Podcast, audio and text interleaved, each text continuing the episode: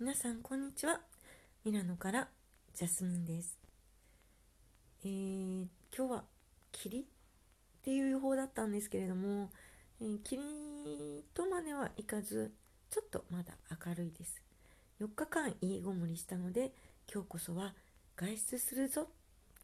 ビタミン D を生成しに行くぞ。って思ってます。さて今日はまず何の配信をしようかなって思った時にあのー、恋バナ？や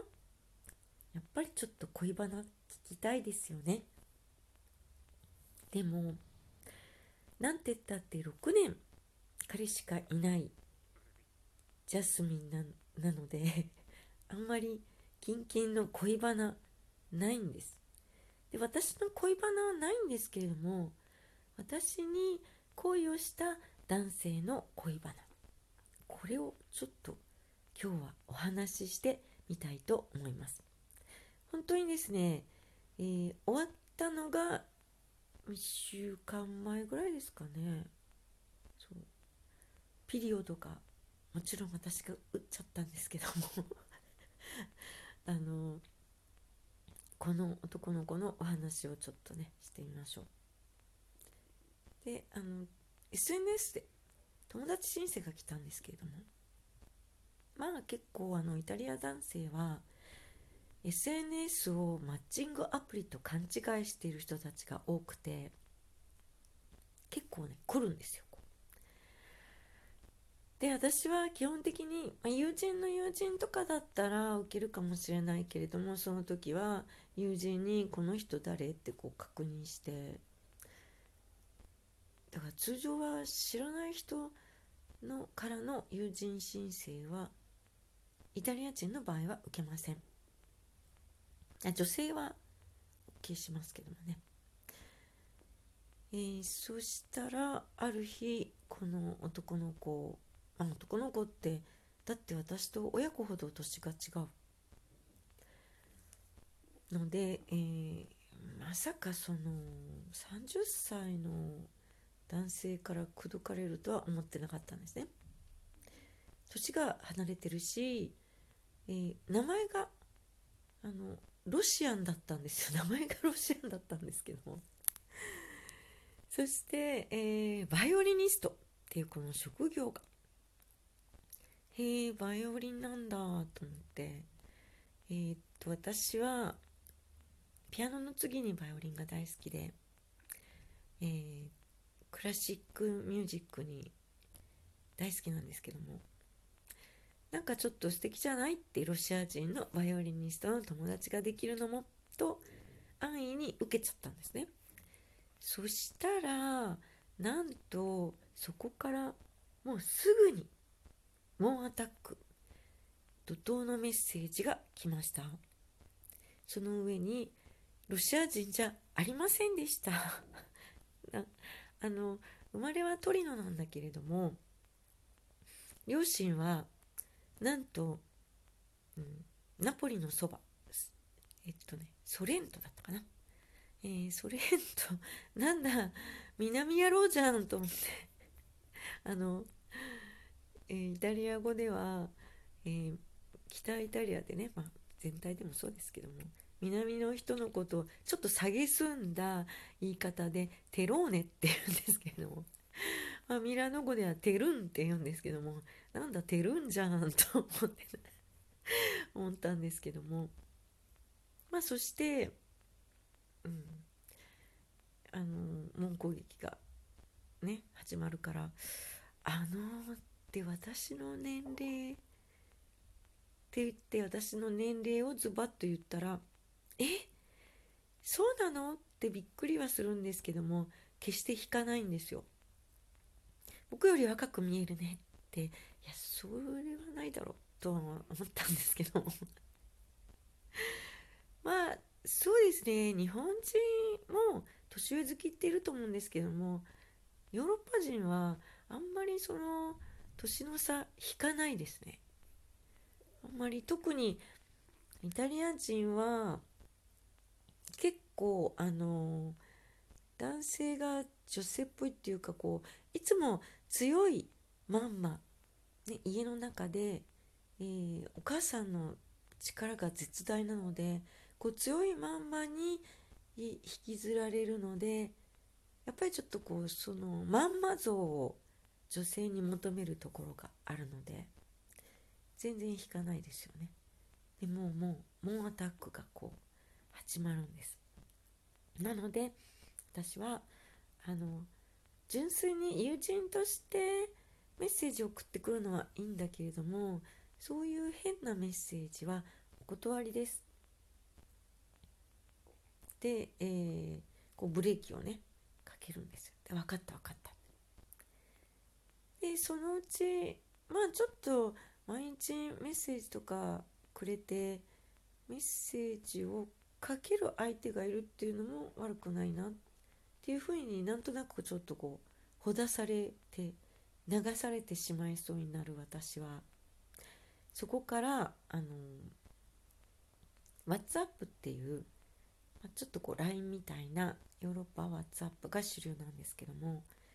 えー、この WhatsApp でやり取りをするようになりますそうするうちにメッセージのやり取りをこう始めて1週間ぐらいか10日間ぐらいかな。あまりにもこう電話で話したいってすごいしつこいので、えー、とうとうある日電話で話すようになりました。そうするとこうどんどん攻めてきますよね。あ電話の内容は全然そんなあのすごいこう話してても真面目な感じでちょっと四角すぎないっていうぐらいちょっとこう四角い感じの人で、えー、劇場の話ばっかりしたりっていうねなんかこう真面目なんですよ。でしかしやることは結構あの推しが強いんですねだからそこからなんか毎日のように電話攻撃してきて私はちょっと毎日の電話やめてほしいって言うんだけれども結局毎日電話来たり。そしていやその時は3日間ぐらい連続で話したのかな。でその時にあのまあじゃあいつかね友達として会ってみましょうねっていう話になった時にそのコロナが怖いらしく若いのに コロナ怖い。であの僕と会う時は10日間ぐらいこう友達とは一切会わずに交流せずにねその食事会とかせずに、えー、した後に会いに来てねみたいなことを言われてもうあぜん。